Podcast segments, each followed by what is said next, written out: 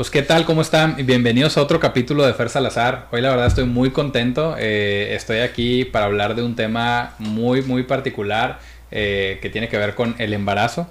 Definitivamente los embarazos son completamente distintos según cada, cada persona, cada pareja. Eh, y muchos contextos, ¿no? Si fue pre-COVID, post-COVID y muchas otras cosas que creo que a nuestra generación les ha tocado vivir y nos ha retado de diferentes maneras, pero pues no hay mejor para hablar de estos temas que personas que actualmente lo vivieron, ¿no? Entonces yo hoy estoy de moderador, no tengo mucha opinión sobre el tema porque pues está fuera de contexto, pero eh, este capítulo me emociona mucho porque creo que son temas que a veces se abordan poco. Eh, ustedes que ya tienen su tribu, pues ya, ya tienen esa confianza de decir, oye, me siento de una u otra manera, pero por lo que me ha tocado escuchar muchas veces es más como que crees que el problema solo eres tú o que tú eres el problema a veces y que nadie más está viviendo eso. Entonces, pues la idea de este capítulo es justo abordar estos temas, eh, generar, espero yo, mucha empatía en las personas que lo escuchen y, y pues bueno, que se sientan identificadas eh, o que sepan un poquito de lo que viene para las personas que apenas están planeando un tema de, pues eventualmente intentar tener familia, ¿no? Entonces, sin más, me gustaría empezar con que se presentaran eh, en este capítulo para que las personas sepan un poquito de ustedes. Ah, muchas gracias. Hola, yo soy Georgina, soy mamá de Maximiliano y Emma. Em, trabajo y mamá de tiempo completo también. y pues también pertenezco a una linda tribu con mis amigas.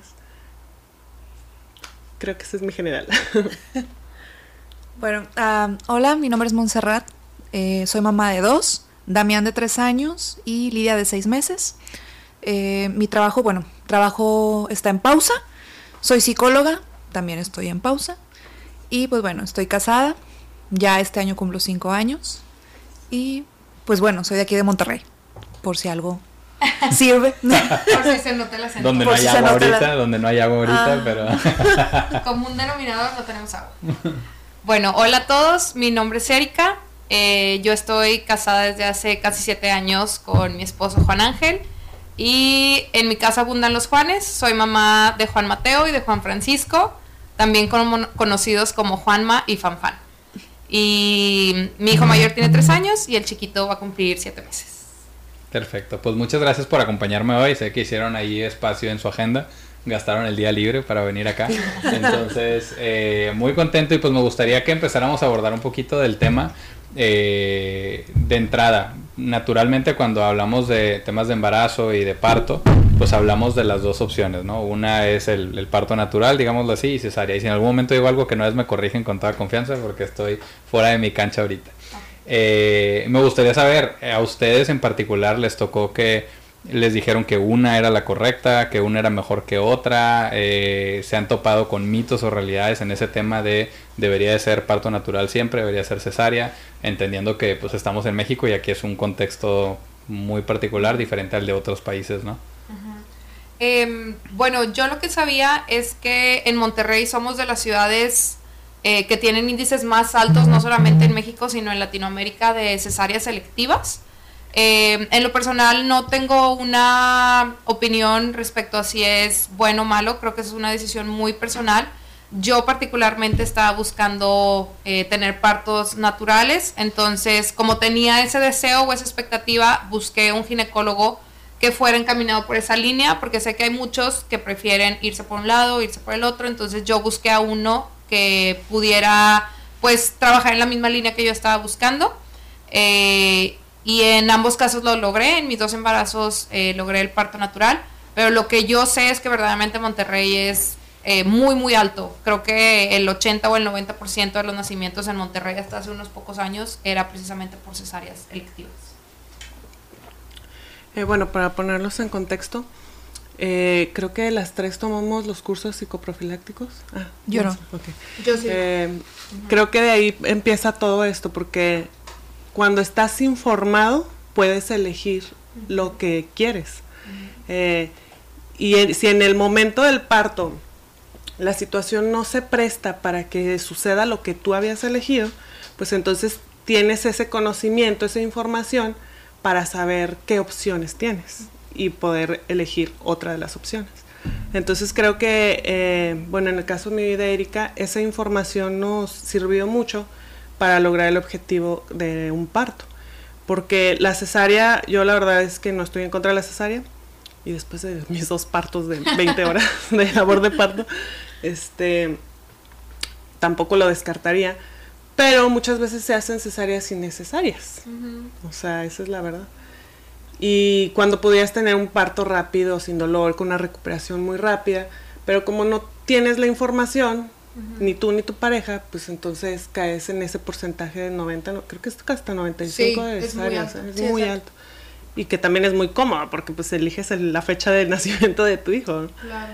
Pero creo que sí tiene muchas ventajas el parto y sobre todo para el bebé, o sea, para, como bebé, o sea, yo creo que la cesárea solo debería de ser cuando es necesaria por salud del bebé, por salud de la mamá, por algún caso médico.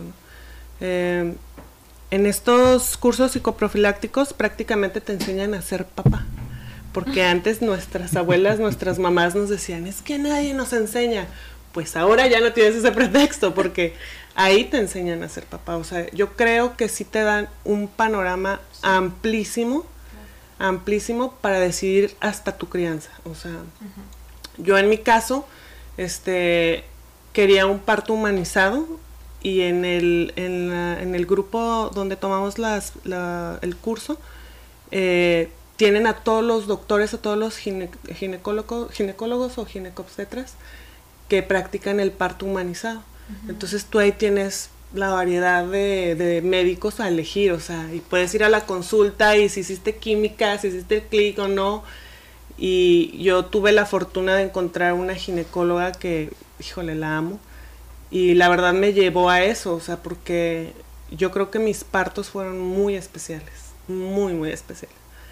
Fueron lo máximo en mi vida. Entonces creo que fue porque estábamos informados. Y bien acompañados. Y bien acompañados. Del equipo correcto. Sí. sí, porque incluso elegimos nuestro equipo, o sea, el, equipo de médicos, este, lo formamos nosotros. Yo dije cuántas personas quería que hubiera en la sala de LPR y que no hubiera nadie de más que no tuviera nada que hacer ahí. Entonces fue así como que muy, pues sí, la verdad es que fue una, una, una bendición tener esa, esa opción, esa... De elegir. Ajá. bueno, en mi caso fue completamente diferente a, ellas. Eh, eh, lo que mencionaba tanto Erika como Geo, pues sí, Monterrey es la capital de las cesáreas. De hecho, a nivel Latinoamérica está compitiendo incluso con Brasil. Una de las ciudades de Brasil están ahí en primero y segundo lugar. Eh, en mis dos casos, en mis dos embarazos, fueron cesáreas, pero una, la primera fue cesárea innecesaria, como dijo Geo, y la segunda fue cesárea necesaria. O sea, después de, bueno, como comentaban, yo no tomé los cursos, yo me confié de mi ginecóloga de aquel entonces porque era la ginecóloga que me veía desde ya varios años. Entonces, yo creía que ella estaba actualizada, que por el tiempo que yo estaba con ella, pues estábamos en el mismo canal. Y pues hasta que nació mi hijo me di cuenta que no. Pero eso me ayudó a abrir los ojos, a informarme y prepararme para mi segundo embarazo, que fue completamente diferente desde el principio. O sea, desde que el momento nos enteramos que estaba embarazada, fue borrón y cuenta nueva. Vamos a buscar eh, ginecólogos humanizados eh, que practiquen, la, practiquen perdón, eh, partos, cesáreas humanizadas. Vamos a buscar una dula. O sea, ya cambió el panorama, ya teníamos pediatra, porque cuando nació Damián, pues también nosotros nos quedamos con la pediatra en turno, porque no teníamos referencia, ninguno de nuestros amigos era como que algo fresco, información actualizada, entonces pues nos fuimos con los ojos tapados, ¿no? Entonces ya en este segundo embarazo con Lidia, pues cambió, o sea, nosotros intentamos lo que le llaman el parto vaginal después de cesárea y eso lo practicamos hasta unas horas antes de que naciera porque al final fue una cesárea. Eh, por ahí tuve alguna una complicación, prácticamente empecé a tener contracciones muy fuertes y no coincidían con la dilatación. Y pues ya el pediatra, el pediatra, el ginecólogo me había dicho que pues ya era sufrimiento fetal, que ya era necesario operarme, entonces pues yo pues doblando doblando las manos, pero yo estando tranquila porque este ginecólogo es humanista, entonces se vivió completamente estar ahí en el quirófano, ¿no? Entonces sí fueron experiencias completamente diferentes. Ya no volvería a tener otra cesárea, pero porque sí es una experiencia muy fuerte en cuanto a la recuperación, pues es una, es una cirugía mayor, nunca había tenido cirugías, entonces sí me impactaron de diferente forma, pero pues es como que, no, gracias. Muy bien, y me encanta, o sea, quiero destacar dos cosas. Una, de entrada, es el tema de la información. Como decías ahorita, Geo, hay mucha información disponible. Eh, yo particular para mí el ir a esos cursos era como Kinder 1, o sea, eran los básicos porque ahorita lo platicábamos antes del capítulo, eh, si en mujeres puede que haya temas que a lo mejor no se hablan, en hombres es así como jamás hablamos de eso, ¿no? Era el soccer, la política y muchas cosas, pero en eso estás en pañales, o sea, realmente no sabes ni a qué te estás metiendo y esos cursos te sirven para conectar con gente que está al mismo nivel que tú, que está en la misma etapa y puedes empezar como a preguntar sin miedo, ¿no? Acabo que aquí se vale regarla y me explican. Entonces, creo que sí con información tomas decisiones diferentes. Y la otra eh, que mencionaban ahorita de las ginecólogas y los pediatras, súper importante. O sea, a nosotros nos tocó, como dices, tú conoces a tu ginecóloga. La plática de yo con Katy siempre era, pues si te inspira confianza, bien, démosle, porque pues, tienes que confiar en esta persona, ¿no? Se va a encargar de ti en un momento súper crítico y eh, pues regalas esa confianza, ¿no? Entonces, pero después, curiosamente, después de que nace Amelia, eh, nos damos cuenta conectando puntos de que, oye, tal persona también salió con ella, tal persona, tal persona, tal persona, y cuando dices, oye, todos tienen como que el mismo patrón, ¿no? Ya que estaba cerca, te dijeron el argumento 1, 2 y 3, de hecho, qué curioso que a todas nos dijeron lo mismo, a todas nos faltaba o el, el líquido, la placenta estaba seca, ta, ta, ta, se solidificó antes, eran los mismos argumentos con todas las personas, y todas llevaron a una cesárea programada, que también hay un tema hay que decirlo económico, ¿no? O sea, para, mí como, como, digamos, ginecólogo, pues puedo yo recibir cinco niños en un día versus un parto de 20 horas, ¿no? O sea, es muy diferente, entonces, eh, y, y, a lo mejor, y no quiero generalizar, pero está en esos casos, entonces hay que poner mucho ojo y de entrada, pues informarnos de creo yo que lo que yo me quedé fue cuál es el historial de esa persona, ¿no? Cuántos embarazos naturales contra cesáreas tuvo, eh, perdón, partos naturales contra cesáreas tuvo, y entonces pues ya te habla de si es una persona que efectivamente eh, hace como el match en el walk the talk, ¿no? O sea, efectivamente esta persona dice que él prefiere esto y en sus números está, ¿no? Eh, contra alguien que pues el 99.9% de los casos es cesárea, pues creo que te puedes adelantar a, a, decir, pues, ¿qué crees que va a pasar? ¿no? Algún argumento te van a dar. Y en ese momento, pues, tú no lo vas a retar porque ya estás a una semana, dos semanas, a tres días y pues vas a terminar poniendo, ahora sí que esa decisión en sus manos. Entonces, creo que es un, punto bien importante. Y, eh, y aquí creo que es donde se abre un panorama bien completo. Me gustaría saber, dentro de sus embarazos, cuáles fueron las cosas o la cosa que más, digamos, les costó, ¿no? O sea, ahí sí me ha tocado escuchar muchas experiencias. Me gustaría que cada uno de ustedes me comparta qué fue lo que más les costó de su embarazo. Y pueden escoger el uno o el dos porque también ya hay, hay varios. No, y porque son muy diferentes el primero y el segundo. Sí, sí, sí. Bueno, yo creo que yo en el primero, eh, como me sentía muy bien y eh, creo que en el primer embarazo te tardas en reconocer este, pues los, no sé si llamarles síntomas, las señales de, que tu cuerpo va cambiando, pues sigues haciendo una vida normal, ¿no? Nada más porque piensas, oh, estoy embarazada, no, no tengo que hacer esto, pero haces muchas cosas de tu vida normal, ¿no? Eh, como que tardas en entender que tienes que descansar, que tienes que tomarte tu tiempo, que tienes que cuidar tu alimentación, que tienes que dejar algunos vicios. Eh, y incluso ya cuando tenía yo la panza enorme con Max, o sea, yo seguía haciendo cosas como deportes, o sea, por ejemplo, me acuerdo que practicaba kickboxing y fue así de, cuando le dije a mi ginecóloga, me dijo, ¿qué? Ese es un deporte de impacto, no tienes que hacer eso. Y yo, pero me siento bien, o sea, llevaba mucho tiempo atrás haciéndolo y no sentía que estuviera en riesgo en un momento. Pero eso era aquí, o sea, porque la realidad no, ¿va? la realidad te tienes que cuidar, ¿cómo vas a dar patadas si tienes un niño en la panza? O sea, no, no puedes.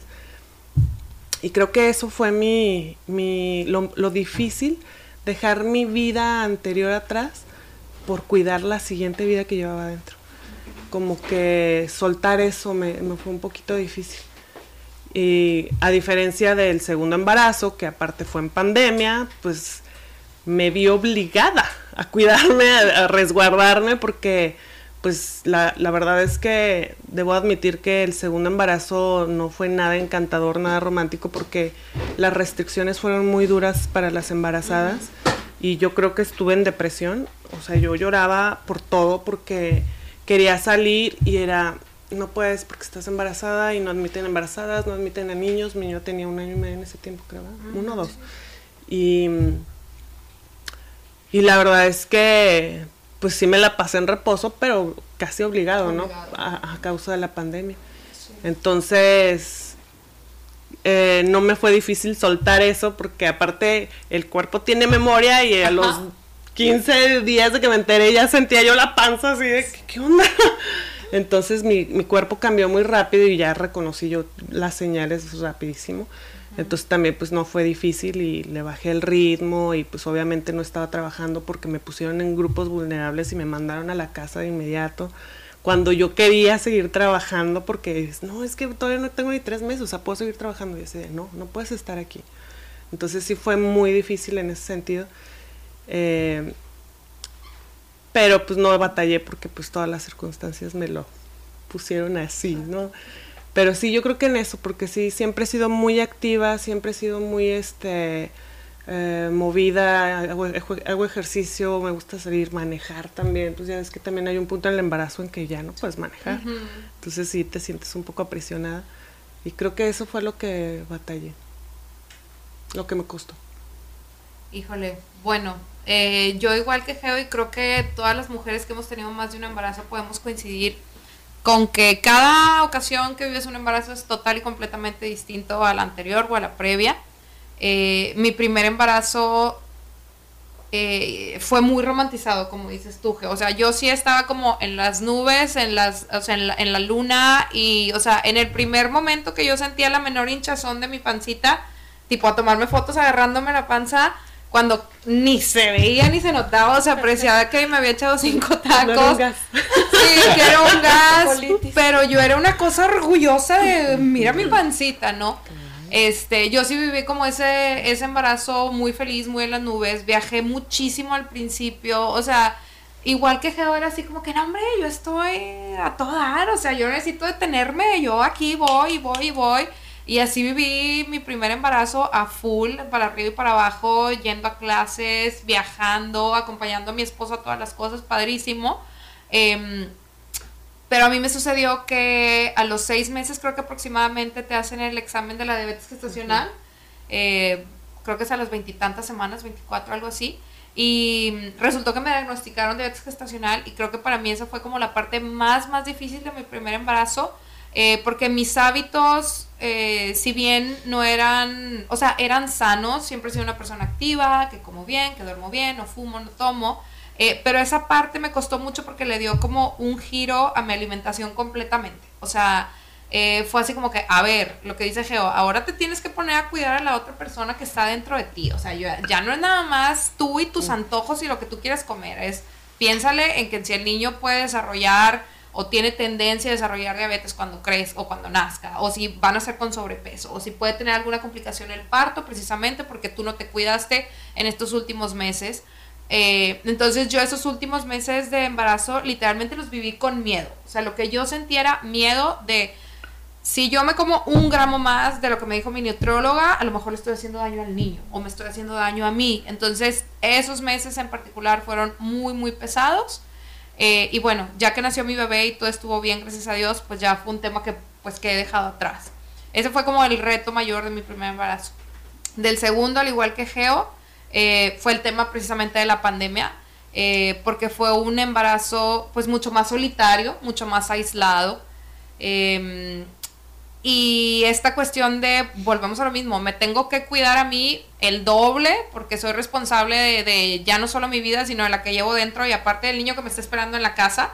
Eh, si era como mucho el miedo de salgo, no salgo, me estoy arriesgando de más, o sea, mucha carga y cansancio mental, ¿no? De, de tomar decisiones de si bien o si mal. Lo que dice Geo, la frustración de no puedo salir, o sea, no podías ni ir al súper, no podías, este, ir, ni ir al parque. O sea, yo me acuerdo que una vez me salí con mi hijo en la carriola al parque de mi colonia y pasó una patrulla, y de hecho se los conté en el grupo aquí a mis amigas, o sea, pasó una patrulla y en el altavoz, en el megáfono, además, o sea, evidenciándome ante todo el parque de que, señora, regreses a su casa. Y yo empujando la carriola con mi hijo este mayor y con mi pancita, yo volteé con cara de yo, o sea, de que, señora, regrese a su casa. Y yo, ok, sí. Me dice, es que ya la vi, todos los días viene en la mañana a caminar. Usted no debe estar aquí afuera, regrese a su casa. Y yo, ok, sí. Y entonces, o sea, además por el megáfono, todo el mundo volteando se dio cuenta. Fue sumamente penoso para mí. Y también como esta culpita que sembró en mí, ¿no? O sea, esta carga de irresponsable, ¿qué haces afuera? Porque estás caminando con tu hijo eh, eh, agarrando aire y vitamina D, ¿no? O sea, entonces me regresé con la cola entre las patas, este, llorando a mi casa a contarle a mi esposo de Juan, es que me pasó esto. Y él me decía, pues ya no salgas, ahórratelo. Y yo, pero es que necesito salir. O sea, no puedo estar encerrada. No, no es beneficioso para mi estado mental. Y bueno, una vez que nacen los bebés es, no te pueden visitar, no los pueden cargar. Tú quieres que tu mamá lo cargue y lo conozca, pero pues cubrebocas, mamá, y no hay visitas en el hospital. Entonces sí, eh, creo que definitivamente Aquí en mi segundo embarazo lo retador no fue la parte física, fue la parte emocional, el contexto en el que estábamos viviendo. y ahorita que hablabas de, miedos, me gustaría, Monse, que nos platiques eh, cuál era, cuál fue uno de esos miedos, ¿no? Digo, yo, yo particularmente compartía desde que me convertí en papá, pues despertó muchos miedos que antes no existían o que ya tenías como controlados. Eh, eres responsable de otra vida y se vienen muchas cosas de tu mente. Igual si nos puedes comentar un poquito de eso. Sí, bueno, mm, casualmente yo soy una persona que vive tres pasos en el futuro. O sea, soy muy angustiosa. Entonces, eso lo tengo desde, yo creo que desde niña, no sé, desde adolescente. Entonces, desde el momento que entero, que estoy embarazada, tanto de Damián como de Lidia, ¡fum! mi mente ya se viajó ya en el nacimiento, ya estaba pensando cuando tenía seis meses. Entonces, yo desembarazada ya me estaba angustiando por el bebé que todavía no nacía. Entonces yo creo que uno de los miedos que tengo sí más presentes es cómo van a ser, por sobre todo con Damián que fue el primero. ¿Va a ser parto o va a ser cesárea? Si es cesárea, ¿quién me va a cuidar a mí? Porque yo tengo que cuidarlo a él y ¿quién me va a cuidar a mí? Yo no puedo, yo no voy a estar al 100, pues yo voy a estar recién operada. O sea, y estaba muy preocupada por eso, porque yo, yo veía por él, de que bueno, pues yo voy a estar para él, eh, yo le voy a dar de comer. Ah, porque algo que también tenía muy presente, tanto Darío como yo, es a mis hijos yo les voy a dar lactancia materna. No me importa los medios, si tengo que tomar algún curso, si tengo que leer más o si solamente por instinto. Eso es algo que lo tenía muy presente y es algo que pude lograr en mis dos con mis dos hijos. Entonces era, bueno, ok, le voy a dar de comer. Y luego, ¿quién me va a hacer de comer? Yo no, voy, no puedo estar en la estufa. Porque en mi casa, pues normalmente yo soy la que cocino. No me gusta que nadie cocine para mí. O sea, bueno, a menos por ejemplo mi mamá, que ya sé cómo cocina, pues de ahí aprendí. Pero fuera de ahí es que vamos a comer. Porque pues obviamente por indicación médica no puedes estar en la estufa con la raja, la rajada ahí. Entonces, sí fue un reto aprender a soltar. O sea, el miedo no solamente era mantener con vida al niño y cuidarte la herida, es quién va, quién te, ajá, quién te va a ayudar a hacer qué, porque no te leen la mente y tú a veces esperas que, hagan y obviamente vas a salir decepcionadísima. Entonces, ese fue uno de los miedos. Muy bien, y me encanta el punto que, que tocas porque justo me lleva a, lo siguiente, ¿no? Es, ustedes viven todo un proceso biológico donde es evidente que están embarazadas, es evidente que hay alguien adentro de ustedes y, y que en su momento yo platicaba con Katy y decía, es que me siento súper cansada. Y le digo, pues no manches, o sea, a lo mejor yo muy cuadrado, muy ingeniero, pero decía, pues que tienes dos corazones, ¿no? O sea, tienes que mantener a dos corazones latiendo al mismo tiempo. Pero eh, me gustaría saber durante su proceso de embarazo, y yo creo que más sobre el primero, eh, ¿qué tanto apoyo sintieron? Vamos a hacerla en tres etapas, ¿no? Primero, eh, de sus parejas. Creo que definitivamente el curso de psicoprofiláctico hizo la diferencia porque eh, Héctor era uno antes del curso y fue otro después del curso. Entonces yo siento que se involucró muchísimo, muchísimo. Y me lo hizo más fácil en todos los sentidos. O sea, yo recuerdo un día que le dije que tenía antojo, no sé, creo que tacos, es lo que más se me antojaba. y, y, pero fue una prueba, o sea, yo dije, a ver si son las 11 de la noche, a ver si sale por unos tacos. Y lo hizo. Entonces, cuando él es así de, ay, no, tacos ahorita no, no, no, otro día, o sea, tacos, no, o sea, como que fue la prueba y la, superó. Y, digo, ese es un detallito, ¿no? Pero, o sea, como esos más grandes, o sea, sí muy preocupado por mí, siempre buscando el bienestar, eh, la comodidad, obviamente, pues la salud. Siempre estuvo conmigo en las consultas de seguimiento. O sea, se involucró en todo, en todo, en todo. Y pues realmente, no, no, o sea, creo que sí, digo, tenía ese temor también él de si lo estaba haciendo bien o no lo estaba haciendo bien, pero para él fue muy fácil mientras el bebé estaba en la panza. Creo que el reto para él fue cuando el bebé salió, porque sí, o sea, yo sí lo vi en sus ojos de que, ¿y ahora qué vamos a hacer? O sea, a pesar de que ya sabíamos que seguía, o sea, para él fue un, se le borró todo y fue un de, me acuerdo que cargaba al niño así, o sea, así yo, amor, es que con los dos brazos junto a tu cuerpo, calorcito y, no, no, no, así, así, la cabeza aquí y el cuerpo aquí, yo, ¡ah, Dios mío! O sea, pero yo, era por su miedo, ¿no? De, de hacerle daño, no sé.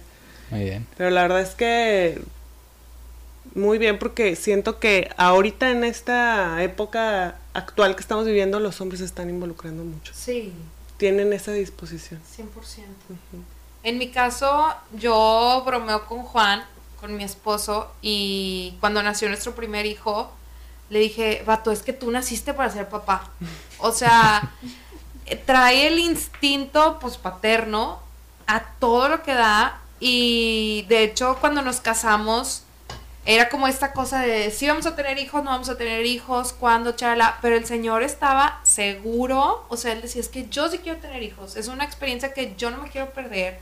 Y bueno, al final este, decidimos obviamente eh, tener a nuestros niños, pero lo que voy es que él súper involucrado desde el principio, eh, igual que Geo, los cursos psicoprofilácticos le crearon muchísima empatía, no que no la tuviera, o sea, estoy segura que siempre tienen como esta cuestión de querernos apoyar, pero la información es poder, ¿no? Y, y, creo que les abrió muchísimo los ojos en el caso tanto de Geo como de Juan, que nuestros esposos fueron a estos cursos.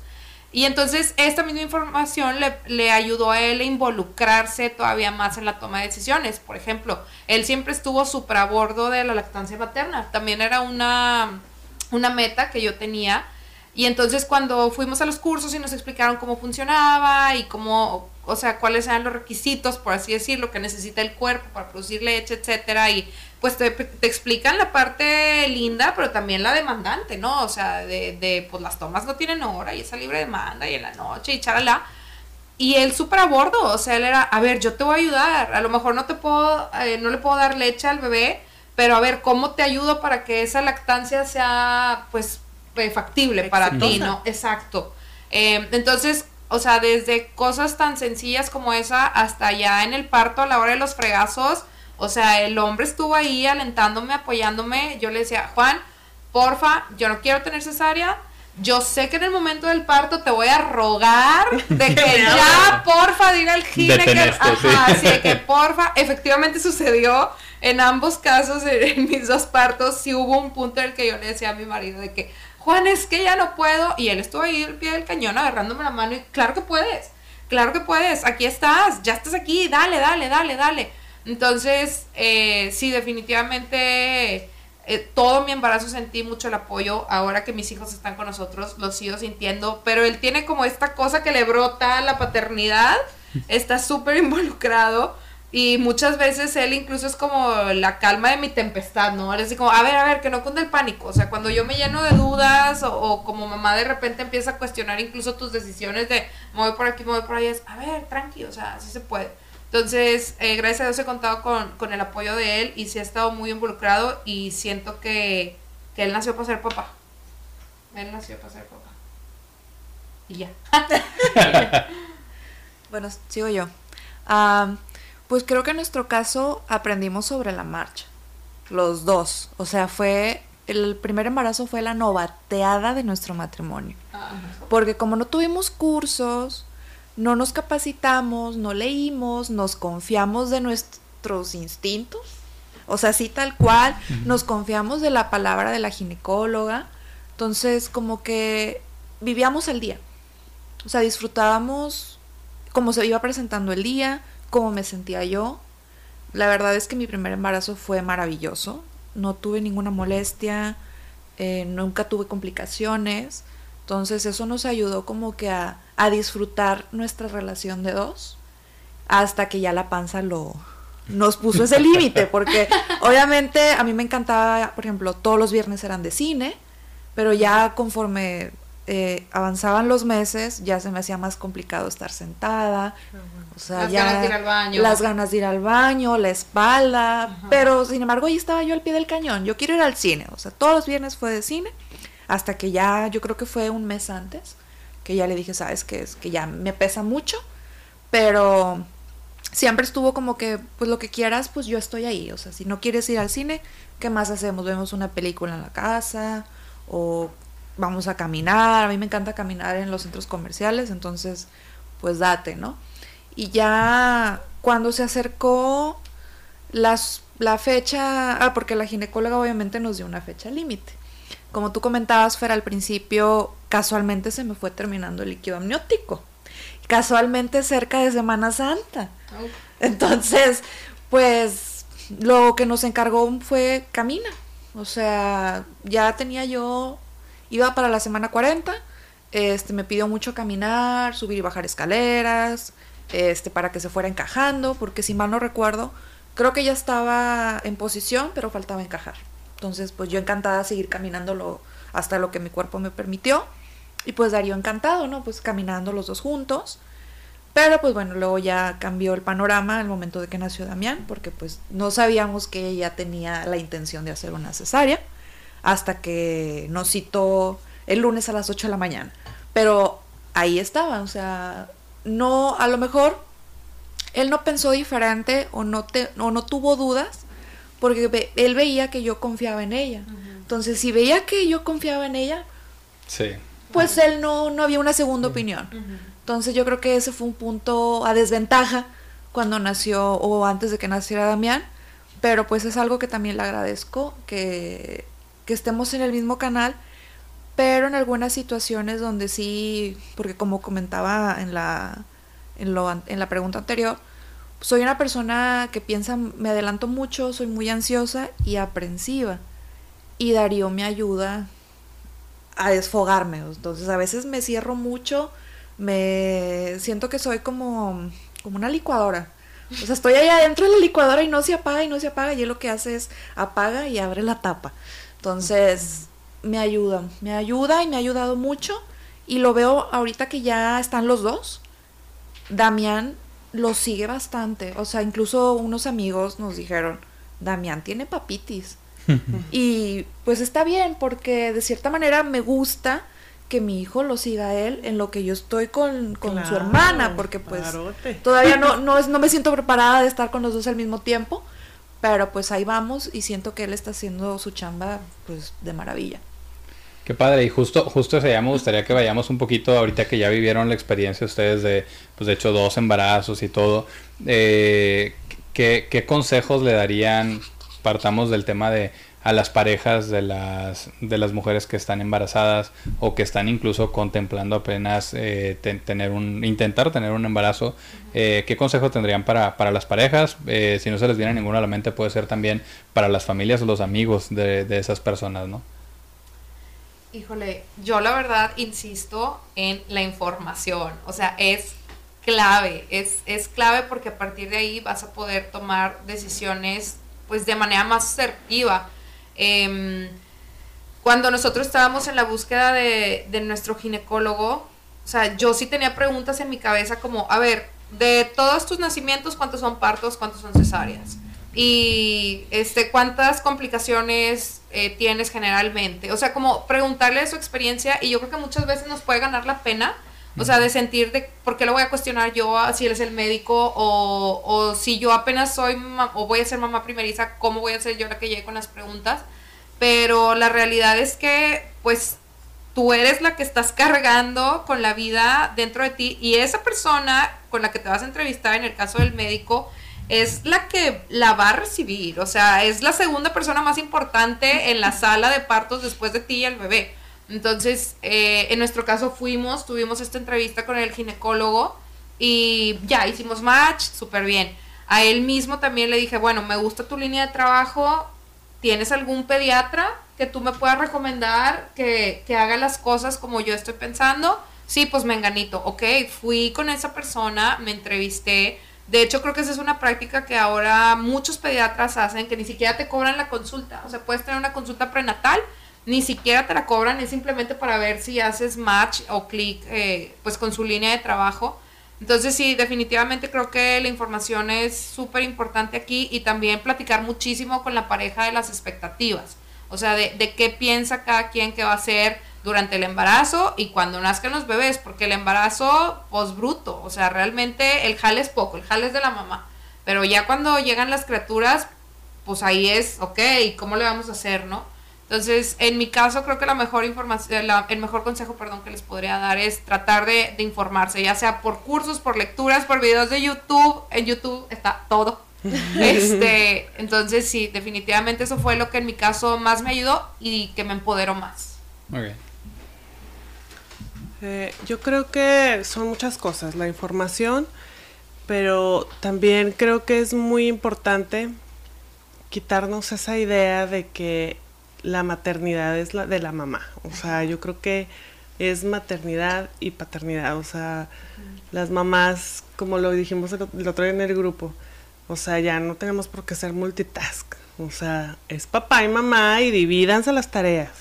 La verdad es que eh, yo siento incluso, o sea, yo a veces en mi matrimonio creo que tengo la responsabilidad de hacerlo todo hasta que me detengo y digo, no puedo, no puedo somos dos y somos un equipo y lo tenemos que sacar entre los dos.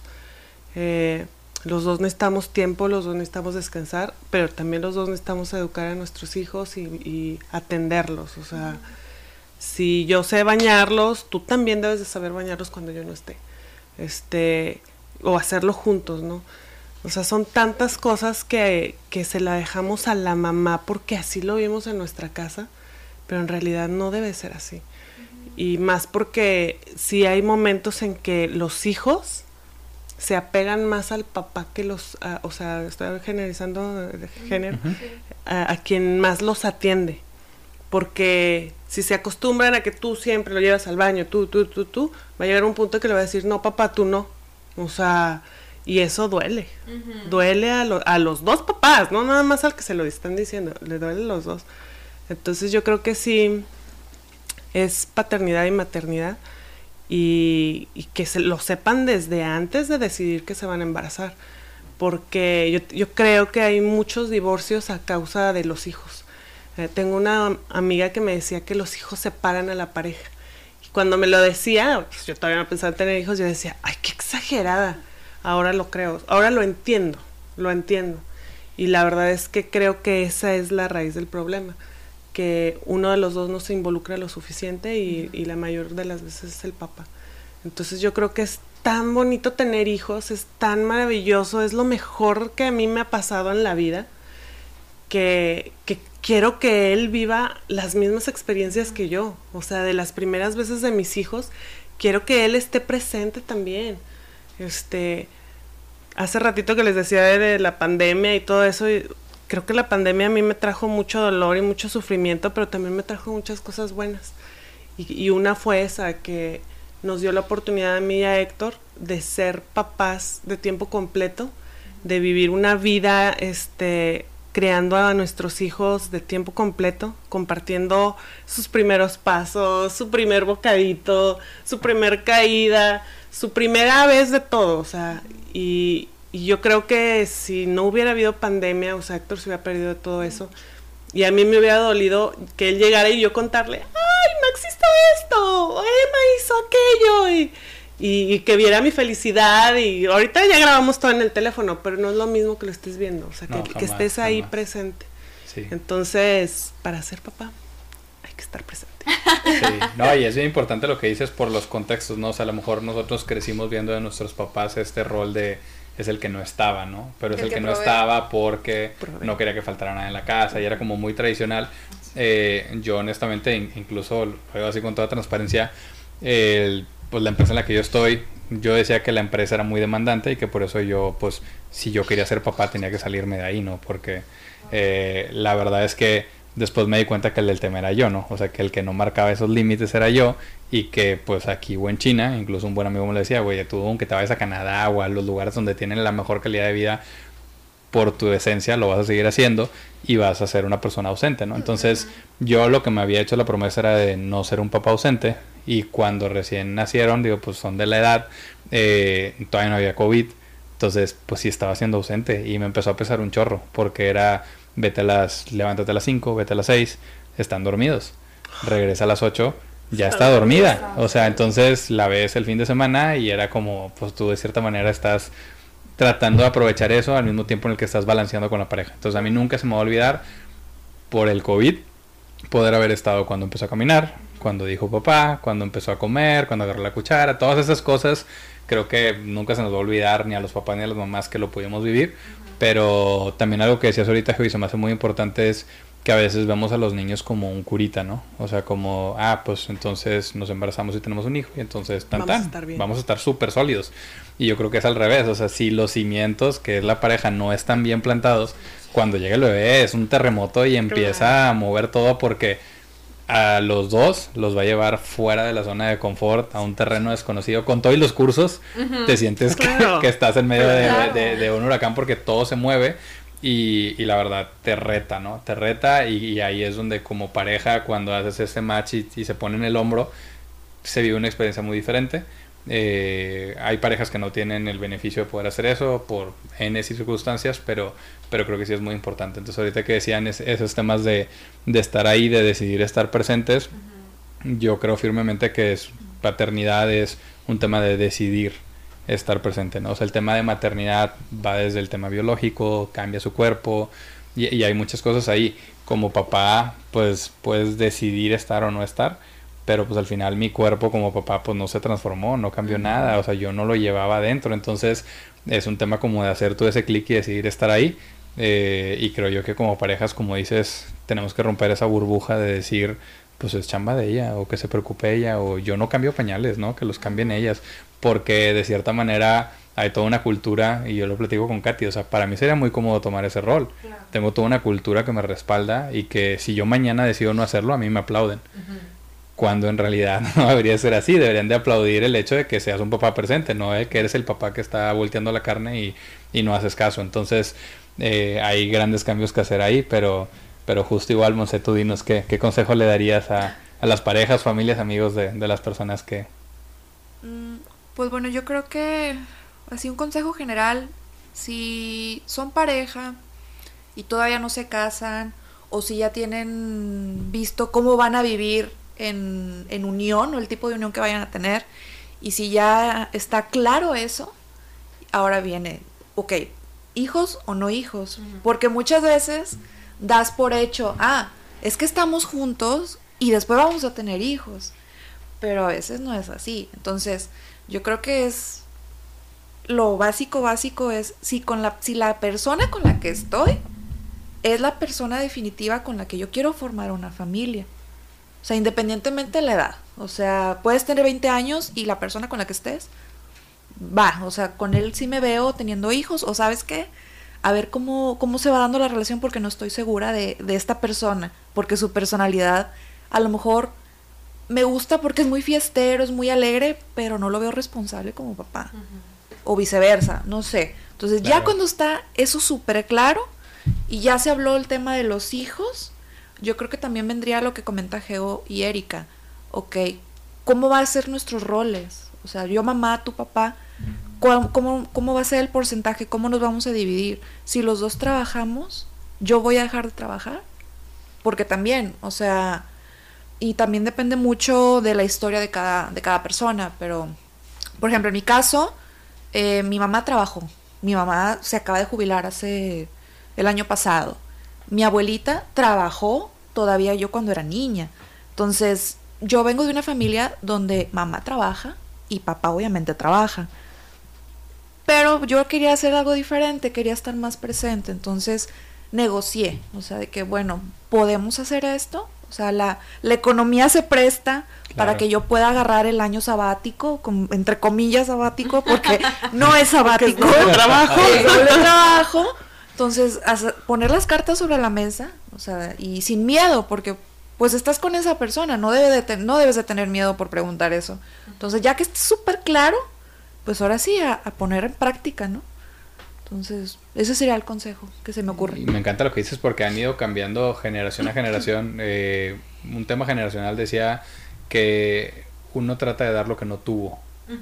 Entonces dicen nuestros papás, generación antes de los millennials, eh, ellos tuvieron carencias económicas, ¿no? Entonces lo que hicieron fue, me voy a volcar a trabajar, así sea 24/7, es el precio que tengo que pagar para que tú tengas lo que yo no tuve económicamente.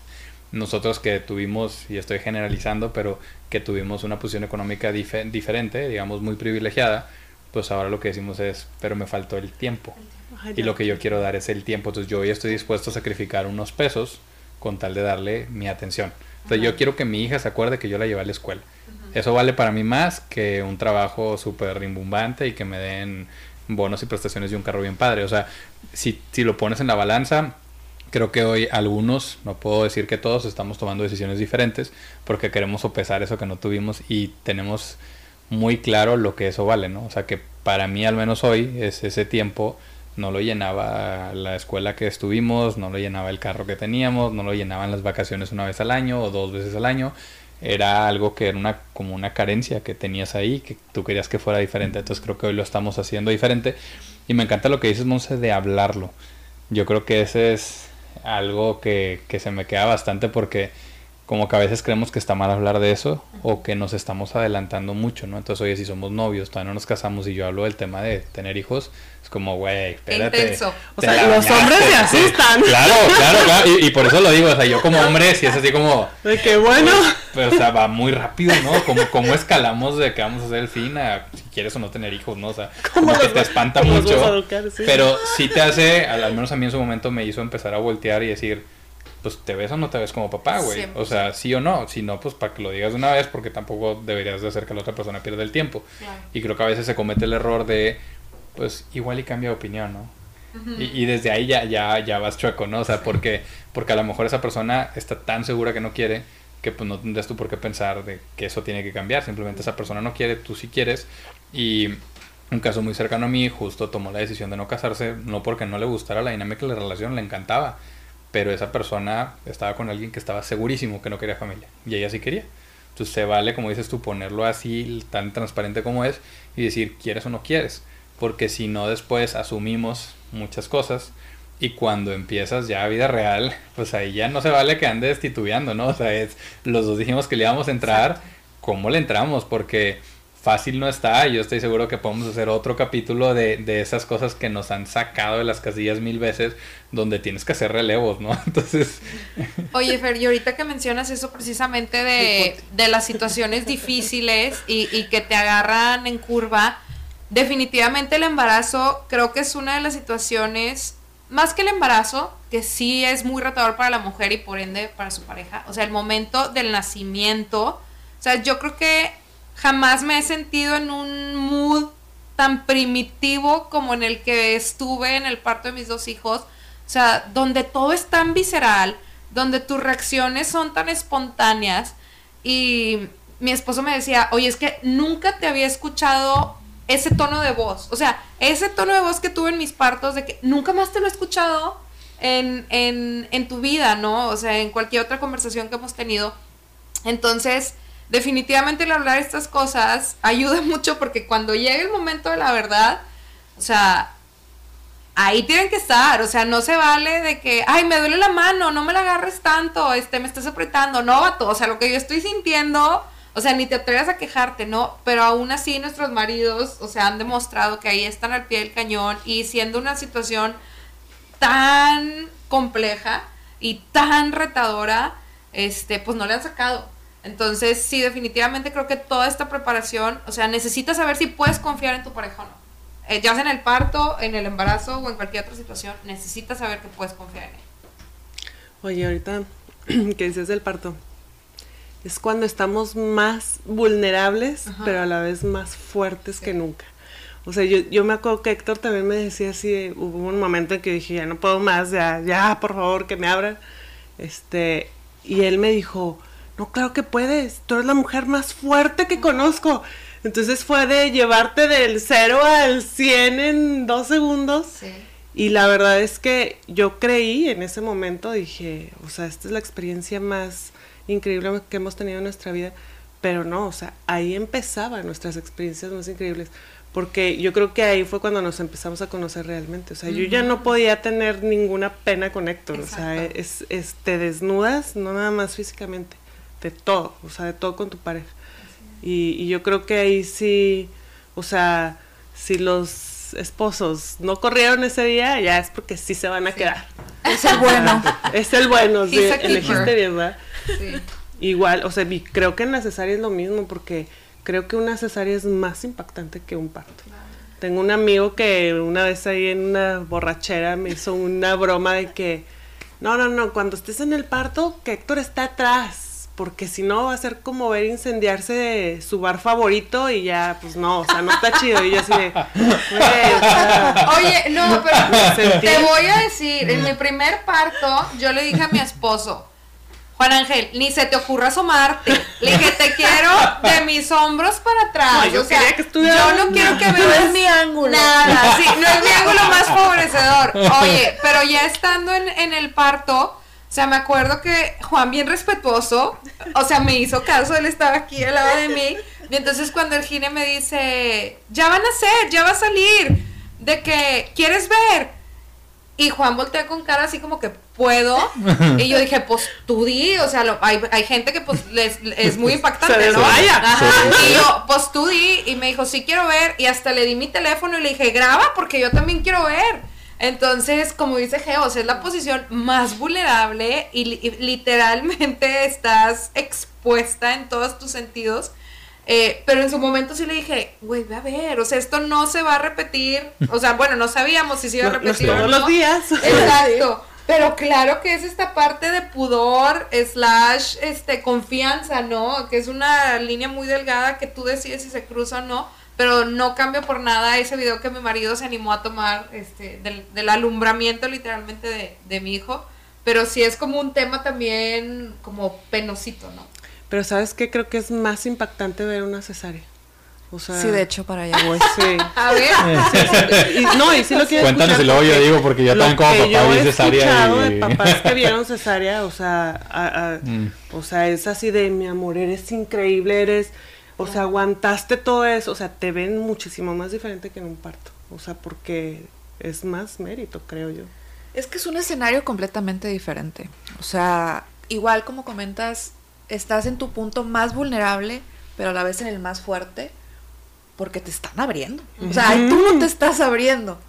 Ahí Está. te está abriendo alguien. Entonces, como comentaba al principio, pues yo tuve dos cesáreas completamente diferentes. La primera, sí es como que la historia de terror.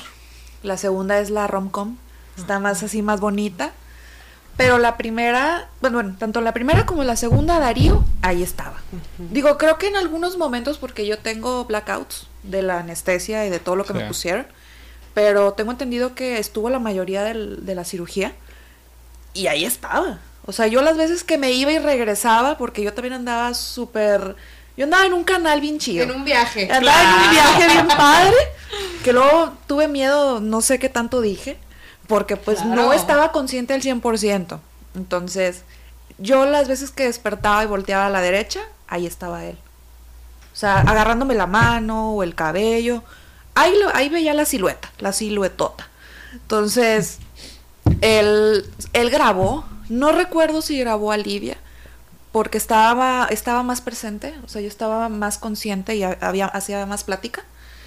Y la primera sí lo grabó y es fecha que yo no he visto ese video. Wow. No te O sea, atreves. no te me da miedo. Sí, me da claro, miedo Claro. porque fue una sensación tan gacha esa cesárea. O sea, desde el momento que me citaron a tal hora, tal día en el hospital, me pusieron el suero, este, oxitocina sintética intravenosa.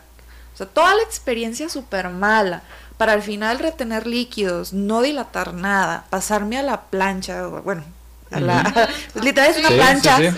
Este, fue una experiencia muy fea, muy fría. Luego recuerdo que pusieron música, la anestesióloga puso música eh, de religión, que no me gusta.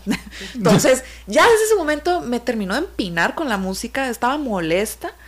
O sea, y luego ver cómo, porque recuerdo los sangoloteos, o sea, me estaban Las maniobras. las maniobras y creo que hasta me, me- me lastimaron la costilla, no sé, porque de repente me duele, o sea, me, me duele la costilla en ciertos movimientos, o sea, fue muy, muy brusco, entonces es, es video que no he visto y no sé cuándo lo voy a ver, No pero ahí está, ahí está.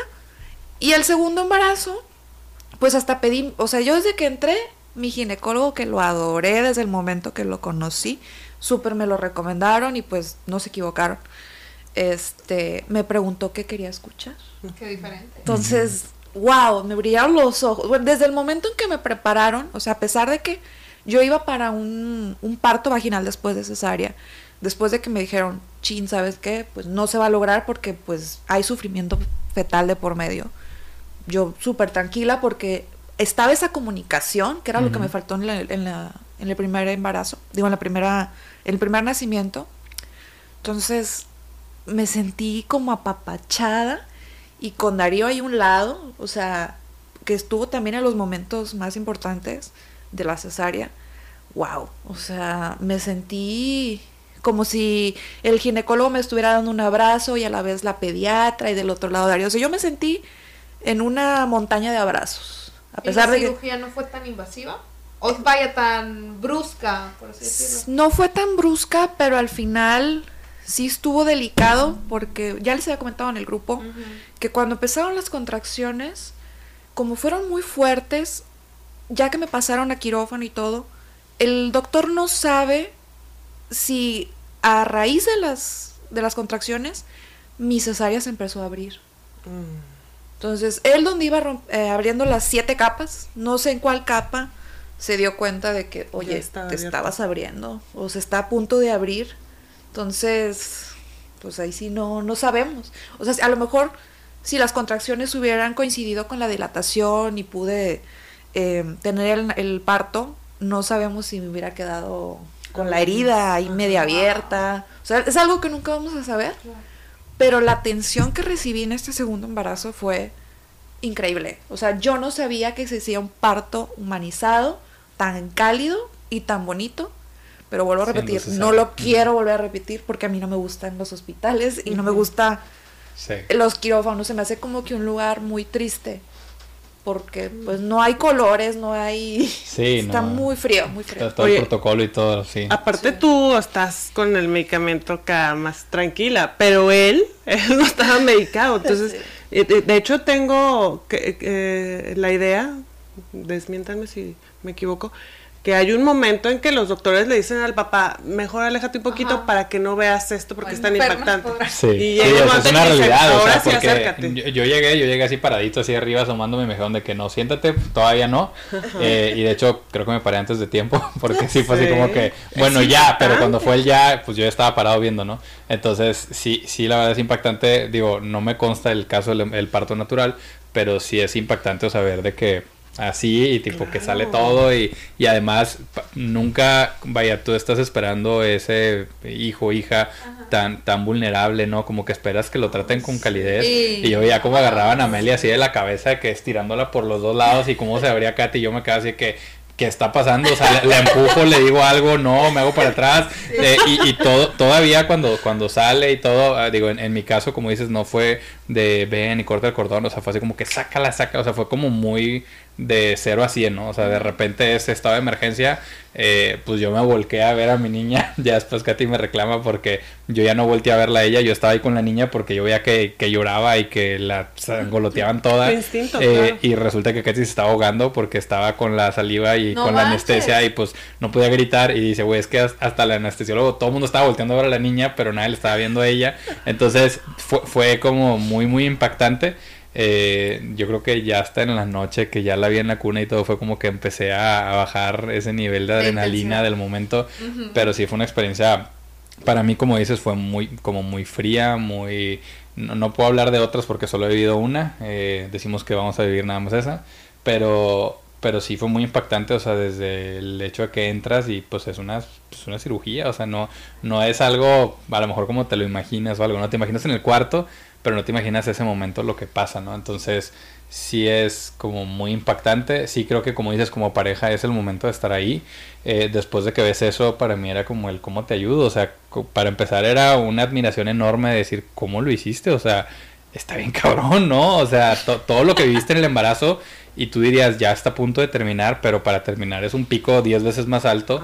Eh, y después de ahí pues físicamente ves que, que pues se llevó todo, ¿no? O sea, ves a la, a la mamá en este caso pues consumida completamente, o sea, noqueada, que no se puede ni parar y, y con toda anestesia y todo, o sea, es, la verdad es súper impactante. Eh, y como dices, creo que tiene el poder de unirte mucho como pareja, pero vuelvo a lo mismo, o sea, yo creo que si ya estás como sólido como pareja, pues eso te va a sacudir, pero es como estos edificios que están hechos a prueba de terremotos, ¿no? O sea, como que se van a mover, pero no se caen. Pero sí, sí creo que si tú estás pensando que eso es lo que puede arreglar tu relación, Ah, yo creo que estás súper equivocado porque de verdad te va a sacudir más no, fuerte que cualquier otra discusión de Sí. no quería cenar eso y no quería Sí, ir al claro. cine. O sea, esos son ya o- otro nivel de, de temas, ¿no? Sí, no, yo, yo creo que es eh, más que terremoto es un tsunami, porque primero te pega y luego regresa y Sí. se tarda No te en un salir, rato. sí, sí, sí. no, no, o sea, estás atrapado ahí por quién Cuando iban a hacer mi, mi segundo bebé, eh, estaba en contacto con, con mi ginecólogo por WhatsApp y hicimos la broma que creo que aplica perfectamente bien a, o sea, es una analogía perfecta de esto de, de cuando llegan los hijos. Eh, porque cuando ya empecé a sentir como las contracciones eh, más fuertes, que me dijo, pues órale, ya eh, vete al hospital, eh, me dice, vas bien, vas bien. Y yo justamente me había encontrado un sticker en el teléfono, en WhatsApp, que nunca lo había usado, pero lo usé en el momento perfecto porque decía, o sea, era como una persona sosteniendo una pancarta que decía, ya pasó lo más difícil, ahora viene lo más cabrón.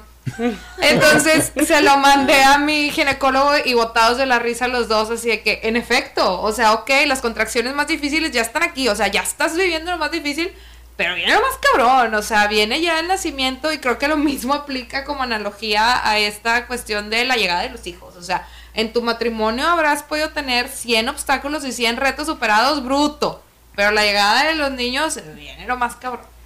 Sí, sobre todo porque vienen con ese espejo, ¿no? Que te ponen a prueba todas esas cosas con las que tú no has trabajado como papá, eh, que a veces uno sobre- exagera y los regañas y todo, ¿no? Pero te das cuenta que pues al final mucho tiene que ver con uno, uno mismo, ¿no?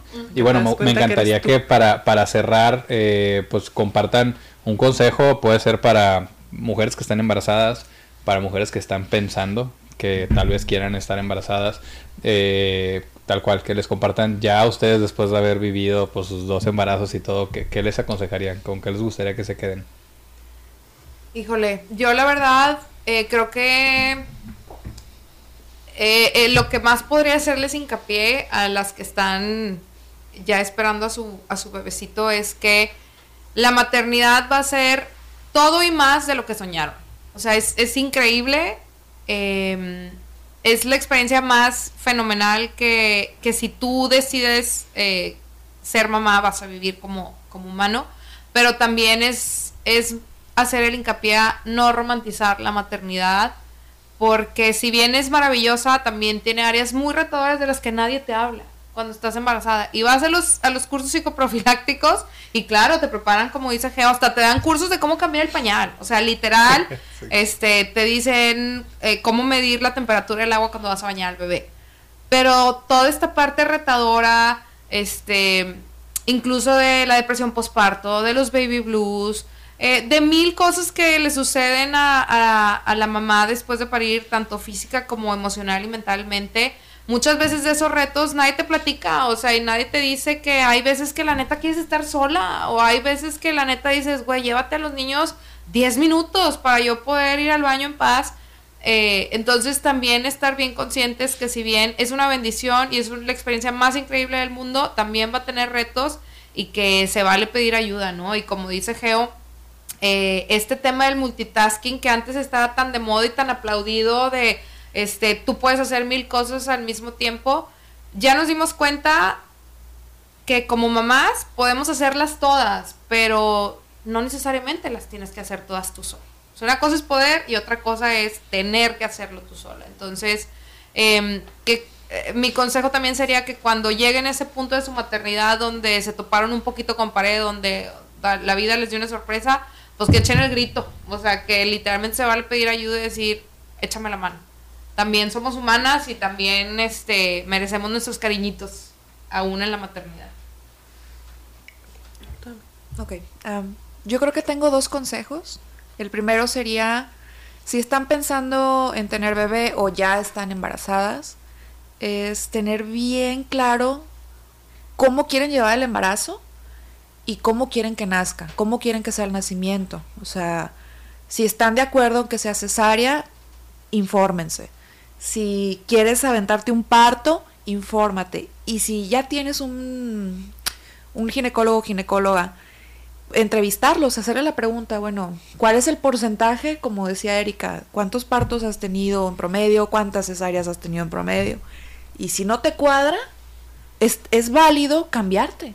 O sea, porque a lo mejor ese ginecólogo o ginecóloga es muy bueno para lo que ibas, pero a lo mejor para traer a tus niños, pues no, no jala. Entonces, se vale cambiar de equipo. Incluso he sabido de casos que cambian de doctor hasta unos días antes. Entonces es completamente válido. Eh, no es como que se vaya a ofender, al contrario, tú lo contrataste. O sea, no es como que le debas tú algo a esa persona. Y el segundo consejo sería se, se vale sentirse mal, o está bien sentirse mal a veces, o sea, no, no suprimir, no negar que a veces la maternidad a veces se siente fea, o sea, se siente mal, porque son cambios, son hormonas que están vueltas locas y tardan en reacomodarse. Entonces es nada más agarrar como que aire y también como decía Erika, o sea, levantar la mano, no eres robot. No eres robot, tienes sentimientos, entonces pues se vale y es completamente aceptado e incluso esperado. Y qué padre que, que lo puedas expresar para no quedarte con nada, porque luego eso lo vas arrastrando y va afectando de alguna manera el vínculo, etc. Ah, yo les quiero decir como consejo a todas las mujeres eh, que si deciden tener hijos, está bien. Si deciden no tener hijos, también está muy bien. Eh, pero si deciden tenerlos, pues infórmense. O sea, yo creo que la información es lo más importante.